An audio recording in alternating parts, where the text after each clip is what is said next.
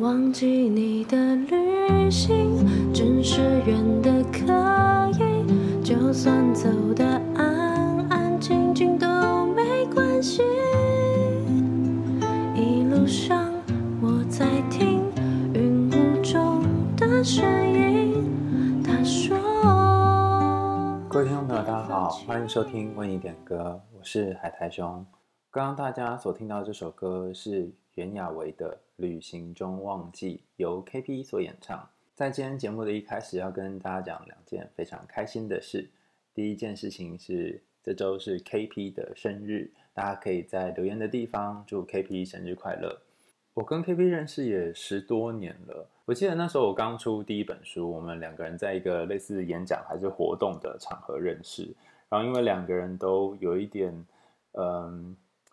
脑洞大开吧，所以就慢慢的变成了朋友，就这样子，友谊也维持了十几年，真的很不容易。到现在你要找到一个可以维持十几年的朋友，真的很难。而且平常我是一个生活白痴又很白目的人，所以蛮感谢 KP 这十多年来一直以来的扶持哈，还有包容。然后想在这里祝 KP 生日快乐，希望我们都能够早点财富自由哦。讲到这就觉得，哎，到了一个年纪之后，赚钱就是非常的困难呐、啊。如果你也喜欢 KP 的歌声，想要买生日礼物给他，你可以抖那一块到几千块都可以哈。然后你在下面留言说，你希望我可以买什么给 KP。当然不要赞助什么一块，叫我帮他买一个 PS 五之类的哈，我会想打你。好，然后另外一件值得开心的事情是，我们为你点歌这个专栏呢，在女人迷上面刊出。到现在，总共呃，应该已经有六年了吧？哦，第一篇是二零一六年的二月二十五号，现在已经二零二二年的哦，这是非常非常长的一个时间。那如果大家有兴趣的话，可以去找《女人迷》上的第一篇文章，叫做《所有的选择都是有意义的》。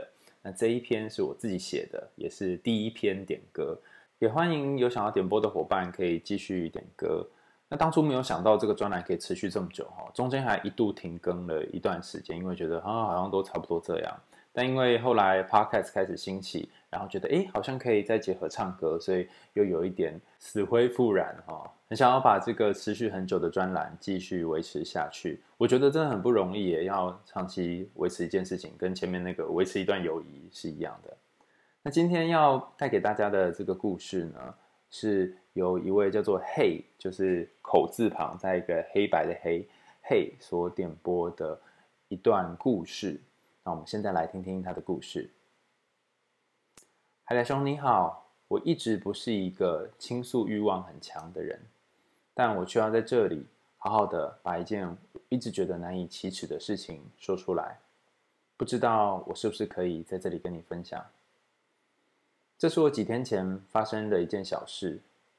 我在晚上的时候再也无法忽视我心里面的焦虑，所以我跑去跟一个暧昧对象说：“删掉我吧，我觉得这样会比较好。”在我说出这个要求之前，我已经冷落他六天的时间。第六天，我终于说了出来。我告诉他，我觉得维持着这份关系很可怕。他问我为什么可怕，我说不出来。我也不知道自己在焦虑什么，至少当下我只想结束这段关系。他从来没有带给我伤害，但我却觉得再继续这段关系，我总会伤害他的。或许我该做的就是及时停止损伤，让他去追求更好的人，也过一个更快乐的生活。我跟他是交友软体上面认识的，我们都喜欢唱歌，所以我主动跟他打招呼，主动跟他要了私人的联络方式。说到这里，我想起你广播当中所说的：“如果回到暧昧之前，大部分的人都还是会选择再经历一次。我却不敢了。如果再一次，我绝对不会让他再遇见我。所以我要求他删掉我，他也答应了。但是他还是表达出舍不得。我无法欺骗自己。当我看到他的不舍时，我竟然是开心的。”他问我到底发生了什么，我只能回答他：“我不知道，我真的不知道。”他越是问，我心里的害怕就越是强烈。途中，其实我们经历了两三次的拉扯。他只是告诉我：“我希望你不要这么难过。”就在那瞬间，好像有一双手紧紧的把我的心脏给抓住。我告诉他，立刻删掉我。我让他成为那个做决定的人。他问我说：“可不可以是我删掉他？”可是我却自私的告诉他：“我办不到。”最后，他删掉了。在他删掉我之前，最后一句话是叫我好好照顾自己。在那一瞬间，我好像终于放下了心中的一块大石头。我没有哭，只是身体发麻了好久好久。我的脑袋还在放空，但心脏还在发酸。到现在还是这样。我不知道我怎么了，明明一直好好的，但是却没有办法持续一段关系。这让我倍感压力与挫折。我可以怎么办呢？我点播的这首歌《旅行中忘记》跟他有关。我喜欢他的歌声，所以我会问他最近有没有录歌曲，而他也会把一些作品分享给我。有一天，他就录了这首歌，我没有听过，但我很喜欢。我就将他的录音下载下来，然后单曲循环好几天。我只是在享受他的声音，还没有去仔细思考歌词的含义。直到我疏远他的那天，我才去看了这首歌的歌词，看了那一部 MV。我心里一直在告诉自己，不要想以后，但我始终压不住那份渴望，以及渴望之后的那些画面。我想起在冷落他的那六天当中，有一天。做梦的时候，梦见了他。在进入暧昧期的前几天，我跟他说我想去看雪。我们约好一起去北方。他说等他长大，等他度过现在人生的重要阶段，等整个环境变得和缓之后，我们可以去看想看的风景。但梦里我是一个人去的。我看着雪，打了电话给他，跟他说。我正在看雪，就想来跟你分享一下。就好像我真的已经在旅行当中，走着那趟忘记他的过程。我醒了之后觉得很不可思议，原来已经有了这么清楚的意识，是关于我跟他的结局，而不是我们的结局。每每听到那句“别放弃”的时候，我就会觉得很难受。会有想要落泪、哭出来的感觉，但我始终都没有落下泪来。可能是因为如释重负，这个感觉大过了遗憾，所以哭不出来了。歌词里面有一句是“你不会成为我的过去”，这句话我以为是他对我说的，我也曾经以为这是一句浪漫的话，但回过头看，它却更像一个我给自己的枷锁。一个永远辜负与抛弃了他的证据。我是清楚的，他的生活是我闯了进去，大肆掠夺之后又撤了出来。是我带着满满的愧疚，希望他恨我，借此我卑鄙的奢望他不要这么快的走进下一段关系里。其实我这里有他的地址跟电话，还有一份没有寄出的礼物，以及还在路上的专辑。我在纠结是否要再放进一张卡片，告诉他我很抱歉。我是想告诉他的，告诉他我怎么了，发生什么事情了，为什么突然想结束关系了。但我没有答案，我不知道怎么跟他讲。只是在他已经接收不到讯息的对话框里，我希望他能够过上他想要的生活，抓住喜欢的另外一个他。也希望呢，另外一个他可以像他喜欢的阳光，不会再消耗掉他的希望。好遗憾哦，我们竟然遇见了。我一直在疑惑，疑惑自己为什么在面对亲密的时候，恐惧会出现。它不会突然跳出来，而是在不知不觉的时候，就细密的布满了每一个过往所有记忆，让那些变得像谎言与错觉。之后的我开始不相信自己所感受到的，不断会有一个暗示告诉自己，那是假的，不是独特的，我并不是例外。尤其是他跟我告白之后，我开玩笑的跟他说：“哎，你可不要后悔啊。”而他认真的跟我说了一句：“我们慢慢来，好不好？”这句话我不论回首多次，都是那么可怕，就像有把刀子架在了脖子上。那一刻，我全身发冷，这真的很吓人。可是其实没有在我身上画出任何的伤口。我也想要慢慢来，我也想要给他空间，但我好想问，想问他的认真，还有。我没有立刻答应告白，他是否会放弃我？还是他那个慢慢来是在说他后悔了吗？他现在是在人生的关键时刻，我不能也不想逼着他做出承诺，但我觉得自己一直走在高空，到底有什么可以让我好一点？果然还是结束吗？这是来自于黑的信件，我想要跟黑说。其实，我从你的信件里面可以看出来，你是很不想结束这段关系的。你对他还是有很多的喜欢跟依恋，然后对于你们的相遇，其实你也是很希望感情可以持续的。那你的希望跟渴望和你展现出来的样子是两个截然不同的情况，这就是我们经常说的心口不一。过去在社会心理学的研究当中，有研究态度跟行为之间的不一致。然后发现，有些时候我们脑袋里面想的跟我们做出来的会不一样。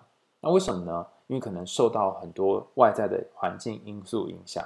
比方说，你今天本来想要喝红茶，可是可能跟你一起出去逛街的朋友，他说他想喝绿茶，而且绿茶又有买一送一的活动。你内心想说，哎，好像喝绿茶也不错，所以你就喝了绿茶。尽管你比较想要喝红茶，在上面这个例子当中，你会发现我们是很容易受到外在的因素所影响的。不过，早期在关于这些态度和行为不一致的研究当中，忽略掉一个重要的讯息，就是我们要怎么去测量态度。过去有很多的问卷，它都是问你，你脑袋里面认为你的态度是什么？可是有些东西它是藏在很深的地方，甚至是无法用问卷测量出来的。比方说，有些时候你把对方推开，是因为你相信自己不值得被爱；有些时候你想要对方删掉你，并不是因为你不喜欢他。而是因为你心里面有一个矛盾，觉得自己这么糟糕，怎么会值得这个人爱？有些时候你会好希望、好希望关系确定下来，可是因为种种原因，关系无法确定的时候，你就会希望对方干脆结束这个关系，因为结束之后，你至少不会困在那个不确定感当中。不确定感这件事情，Knobloch 跟 Solomon 过去曾经把不确定感分成三个主要不同的内容。第一个是关系的不确定感。就是你对于自己在这段关系当中的身份和地位不确定的程度，比方说你们两个是暧昧关系吗？还是炮友呢？还是那种友达以上恋人未满的关系呢？啊，这是关系不确定性。那第二个叫做自我不确定性，例如你不太确定自己有多喜欢他，或者是你对这段关系本身有多确定，它是一个呃你想要认真经营的关系嘛？哈，叫做自我不确定性。那第三个是。对于对方的不确定性，这个比较复杂哈，就是你觉得对方在意这段关系吗？你有多确定他爱你或他喜欢你，想跟你在一起？在 Hey 的信件当中谈到，其实心里面在对方告白的时候，自己没有立刻答应这件事，好像会让他有一种担心，担心对方会不会因为自己的迟疑而选择不要再继续了。所以我感觉 Hey 的心里面是很矛盾的。一方面又希望这段关系可以继续，但是另外一方面又觉得好像对于感情的未来有一点悲观，甚至认为对方会喜欢自己可能是一个假象，这一切都是假的，骗不倒我的。换句话说，就是对于对方的不确定性其实是蛮高的，不太知道对方打算要怎么做，也不晓得对方有多爱自己。那有人可能就会好奇说，要怎么减少这个不确定的感觉呢？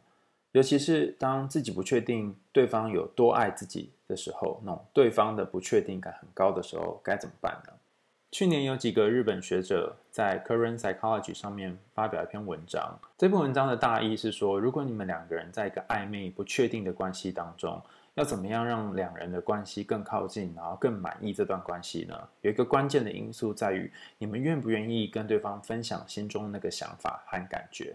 那这个概念其实大家应该都很熟悉了哈，叫做自我揭露。我讲一些我的秘密，你讲一些你的秘密，也不一定是秘密啊，都是我讲一些我对你的感觉，或我讲一些我的感受，还有我最近发生的事情，然后你也跟我分享一些事情。透过互相去分享内心的感受，互相分享彼此最近经历的这些小事，然后拉近彼此的距离。就算关系当中有些不确定的感觉，甚至你不确定对方爱不爱你，不确定这段关系到底是交往呢、暧昧呢，还是怎样，那至少透过这件事情，两个人可以更加靠近一点。可是有些时候哈，讲归讲，当你对于自己有很多的不确定，你甚至不晓得自己是不是值得被爱的时候，你要跟对方靠近，本身就是一个困难的地方。我曾经就在想说，到底为什么觉得自己不好会很难靠近对方？那后来看了一些书之后，大概整理出一个概念，这概念有点复杂，我稍微说明一下哈。人类有一个特殊的，应该说天赋吗？习惯就是把类似的东西放在一起。那如果明明两个东西长得不像，摆在一起，我们就会觉得内心怪怪的。举一个例子来说，假设桌上面有苹果、香蕉、芭乐跟凤梨。那你可能会把苹果放在一堆，然后香蕉放一堆，芭拉放一堆，凤梨放一堆，就会分成四类。你不会把它随便的就胡乱分散在一起。同样的状况也会发生在人与人之间交往的时候。你通常会找跟你个性和价值观相似的人开始聊天，然后你也会找一群舒适圈的朋友在一起。以上这些都还算容易了解。那现在要讲一个比较相对困难了解，就是我们也会把自己对自己的看法，还有。自己对别人的看法，这些概念进行分类。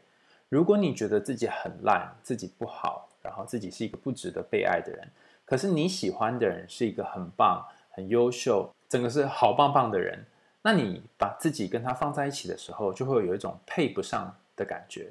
英文来说就是 I don't deserve it，我不值得这段关系。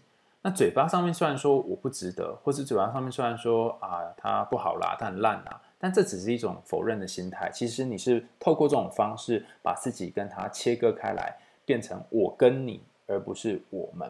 就像 Hey 在点播当中提到的，在信件当中，他已经把我们走向了我跟你，所以潜意识里面似乎把两个人切分开来了。那为什么会这样子呢？因为我是属于烂的，你是属于好的。那好的跟烂的呢，不能够放在一起，用。客体关系的理论来说，就是如果把一瓶墨水放在洁白的卫生纸旁边，我可能就会把这个洁白的卫生纸给弄脏，然后就会有污点。为了避免那个污点发生，所以我要把这两个东西放得隔远一点点。我是一个肮脏的墨水，你是一个洁白的卫生纸，我不想要污染你。这感觉非常奇怪哈，尤其在。可能小时候有发生过一些事情的人，内心会特别对于这些洁癖啦，然后一些干净啦，什么东西绝对不可以怎么样啊，有一个很强迫性的要求。例如说，进了你的房间就一定要脱鞋子，或是床上不可以有任何的灰尘，甚至是如果这个东西别人用过了，或是碰过了，你就不想再去碰它了，等等，就这些很特别的一些怪癖跟感觉。那可能很难去说明那到底是什么，可是你就是有你很独特的坚持。好，那刚刚说自我概念它是可以被这样分类的，可是这里有一个 bug 就在于说，你对自己的看法不一定是正确的，然后你对对方的看法也不一定是正确的，所以你的分类也可能是错误的。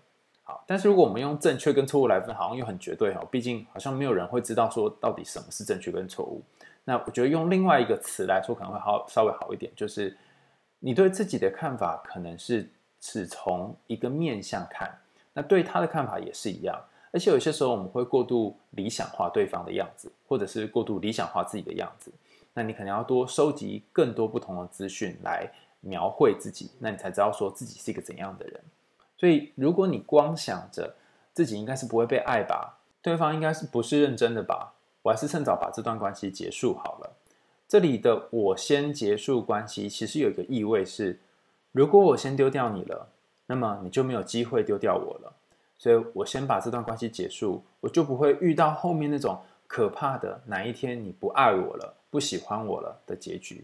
它其实是一种很特别的心理防卫，透过先把对方给剪掉或是排开，然后来减少自己对于未来不确定的那种焦虑。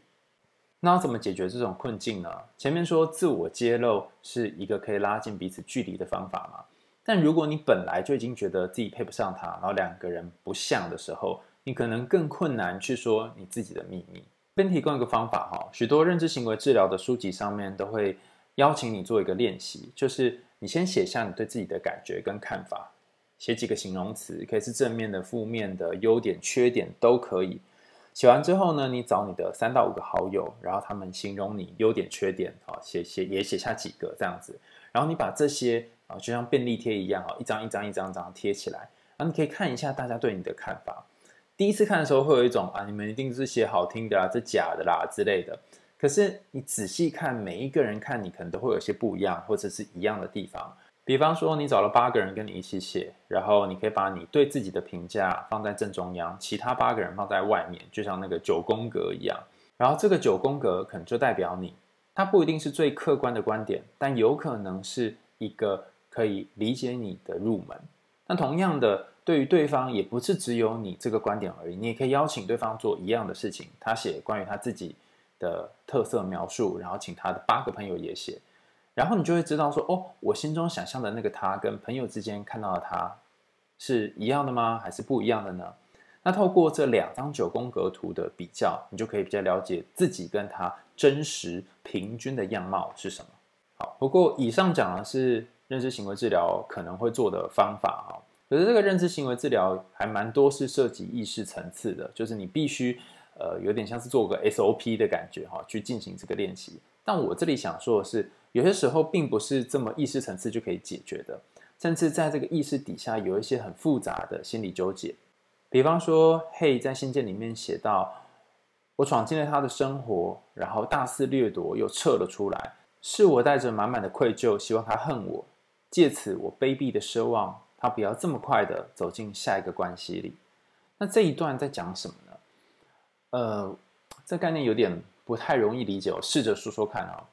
有些时候，我们在感情里面追求的不是爱，而是一种控制的感觉。我希望对方跟我的关系可以在我的掌控当中。我们在脑袋里面做一个简单的想象哈，房间里面如果有两个人，然后这两个人都手无寸铁，而且力气也差不多，其实谁要伤害谁都很有可能。但如果在这个房间当中有一个人，他掌握了一个武器，比方说拿了一把刀，那这个拿着刀的人，他就比较有机会。可以去伤害到另外一个人。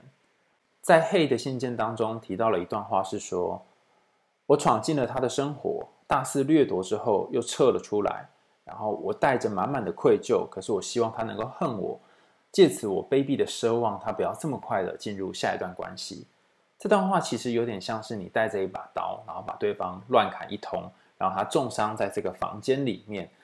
你离开的时候虽然内心有愧疚，可是又觉得哈。哦好像有一种很特殊的满足，那这个特殊的满足是什么呢？就是他可以在心里面记得你这个人，甚至好像就算你离开之后，还是可以继续爱着你，因为某些伤口还是会很在意。那借由你做这整件事情，会获得某种掌控感，听起来好像很卑鄙邪恶，可是也因为这个卑鄙邪恶，好像满足了心中一些你原本不安或者是不确定的东西。就像我们前面讲的，你先伤害了别人，别人就不会有机会来伤害你。你先去掠夺他的房间，他就不会有机会去掠夺你内心的那个房间。那刚刚讲的好像有点黑暗哦，某种操弄的感觉。但是我想要讲一点比较正面光明的。我猜在黑的心中，多多少少也知道自己待在对方旁边，可能有些时候会消耗掉他的希望，消耗掉他的能量，所以想要早点退出，不要再影响对方。这一块我觉得比较像是善意的部分，可是这个善意背后却藏着一个很有趣的感觉，就是你跟我在一起，你可能会吃苦，或者是我不是那么值得你来爱，你爱了我，你会很痛苦，所以我早点离开，让你不受苦。这个让你不受苦是建立在我不好这件事情上，所以心中那个我不好似乎还是悬在那里没有解决。就算离开了这段关系，心里面还是会觉得卡卡的，怪怪的。许多维持关系，但是却觉得维持关系很可怕的人，他们内心都有一个担心，是担心这段关系不能够永恒，不能够持续下去，甚至他们担心终究有一天对方会离开自己，因为很害怕那个终究会离开的那天到来，所以在所以在那个无法预期的关系结束之前呢，自己先结束关系，然后来获得掌控感，所以在自己结束关系的时候，会有非常复杂的双重感受。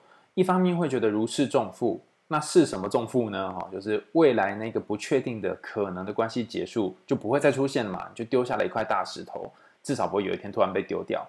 但是另外一方面又有一种很复杂的罪恶感，觉得为什么我要这样做？甚至是我好悲伤，我为什么我无法维持一段感情？所以会有一些自责的感觉一起出现。我记得之前我有一段时间在找承诺恐惧症有关的资料，然后我发现了一个很特别的心理状态，这种状态是。如果你对于承诺或者是长期经营关系有所恐惧，那么你内心会有两个声音。第一个声音是跟自己说，感情一定不会走到结局的，一定最后都会很可怕，要么就是分开，要么就是伤心的结果。所以，我们不如不要太努力的投入一段关系当中，否则最后会受伤。但心里面又会有另外一个声音是。你有没有想过之后两个人会怎么样呢？有可能继续走下去吗？以后会如何呢？所以你会有两个声音在拉扯，一个会希望你往未来看，一个会希望你不要往未来看啊，然后关注在当下就好。就像是 Hey 的点播里面谈到，叫自己不要去想以后，可是还是会出现那个对于未来的渴望。那这个矛盾到底意味着什么？其实一方面是说，就算你对于承诺有所恐惧，就算你对于经营长期关系有困难。可是你还是很渴望被爱的，你还是很希望有一个人可以在身边陪你。很可能过去的一些伤痕，或者是以往的感情，让你不相信跟一个人在一起可以继续维持下去。你选择压抑心中的渴望，然后导向那个两个人一定会分开的结尾。不过，不论你多么努力的压抑你的意识，在午夜梦回的时候，那些在潜意识里面被压住的东西，还是会偷偷的冒出来。比方说，嘿，在梦境里面谈到两个人约好一起去北方看雪，不过由于对方最近正在面临人生重要的转捩点，加上疫情的关系，所以就暂时先放着。可是梦里面的那个嘿却自己去看雪了，然后打电话给对方，跟他分享在雪中的风景，似乎在梦境当中已经把自己跟对方给切割开来了。那这个切割，我觉得不是真的讲一个人去旅行，而是我们前面谈到的。会不会我跟你是不一样的，所以我选择把你分开，然后我们两个分开的过程当中，我至少不会感觉到那个被丢下，或者是有一天关系会结束的不确定感。梦境可以从很多的角度来解读，一个是未尽之事，就是没有完成的事情，就像本来约好要一起去看雪，但没有去。但还有一个角度是，你可以把它想象成是内在不同部分的自己。那怎么想呢？比方说。假设对方在你心中占据一部分的话，你可以描述一下他的个性是怎么样的，他看起来如何，他是个怎样的人，然后去看雪的那个你自己是个怎样的人。那这两个自己在梦中打电话的时候，那个感觉是什么？或许你会发现，虽然你是打电话给对方，可是会不会是你打电话给内心当中的某一个自己说：“嘿，你看这边的雪这么美，然后我想跟你分享一下。”我觉得谈恋爱有趣的地方在于，你跟对方相处的时候，对方身上某一些特色，或者是他那些看起来很棒的地方，会变成你自己身上的某一小块部分。根据 Aaron 的自我扩张理论，你可以想象自己是一个圆圈，然后对方也是一个圆圈。那跟对方交往或者是暧昧之后，你会把这个圆圈扩大。然后把你对他的感觉，你认为他是一个怎样的人，那个形象也纳入你对自己想象当中的形象当中。所以这个的好处是，比方说你觉得他是一个积极向上、稳定的人，那你觉得自己不是这样的人，可是跟他相处久了之后，你也会吸纳一部分关于他积极向上、稳定这个部分，所以你的个性里面就会多了这一块积极向上、稳定。那相处久了之后，两个人都会因为和对方在一起而有所改变。最后，我想跟嘿说，我相信你在感情里面，很多时候是渴望被爱，但是又恐惧失去的，所以你才会说，如果时光倒流回一开始两个人认识之前，你会希望彼此干脆不要认识比较好。我在猜，这个希望有一部分是有关于那颗大石头，因为如果认识了，好像就要背负某种责任，这个责任不论是关系结束的责任，或者是被丢下的那个责任。这个石头太重太重了，所以你会觉得好累哦，不如就不要开始。可是我想要跟你说的是，感情的结束不一定是糟糕的结束，也有可能是一些正面的结束。比方说各自都找到适合的人，或是彼此都变成更不一样的人等等。不一定要把自己限缩在那个好像在一起就会有悲哀的结局这样的想法当中。很多文章都跟大家说，你要练习爱自己啊，练习喜欢自己啊。那我觉得你有没有爱自己哈，其实就是可以从你和对方相处的过程当中，你怎么看待对方，怎么看你自己来显现。听起来很复杂啊，也就是说，你觉得他喜欢你吗？你觉得他爱你吗？你觉得他眼中的你是怎样的人呢？如果你发现你在意的那个他，然后你认为他看到的你的这个样子是负面的，那或许你就是没有办法好好爱自己的人。但相对的，如果你可以接受他对你的欣赏跟称赞，你可以接受他就是喜欢你，然后那个喜欢是很纯粹的，你把自己跟他之间那个心墙给打掉啊，至少没有一个什么东西挡在你们之间，那你们的关系就会更自在、更顺利。他也不会觉得说。好像都猜不透你，摸不清你在想什么，彼此的距离越来越远。回到今天一开始说的，其实当一段关系充满不确定的时候，最好的方式就是自我揭露，把自己家门打开，让对方进来。可这件事情是充满风险的，因为他有可能会踩着你的脆弱往上走，他有可能会变成到时候那个丢下你的人。所以很多人都会习惯在自己的家门前堆满高高的墙，透过自我防卫的方式来避免受伤。可是当你百分之百避免了受伤的可能，那么同时你也回避掉了所有被爱的可能。倘若现在你还没有准备好把这个墙给敲坏的话，你可以先挖一个小小的洞，让对方有机会可以伸进来，让你们之间有真实的连接。让你不需要用某种保护壳紧紧地保护着自己。那么，借由这个小小的通道，你终于可以开始和其他人建立一些比较真实、不带焦虑的关系。而这些关系可能会协助你往前，成为你也未曾想过的那个自己。今天的问点歌就到这里告一个段落啦，感谢大家的收听。然后在这里也再次祝 KP 生日快乐！如果你想要留生日快乐的话，也欢迎到我们的 Apple Podcast 或是其他可以留言的地方下面留 KP 生日快乐，给他一个大大的祝福哦。我们为你点歌，下次见啦，拜拜。淡紫色的回忆待在心里，你不会成为我的过去，是我们。睛，将下雨看成天晴，用力捏着泪滴，迈步往前去，仔细听。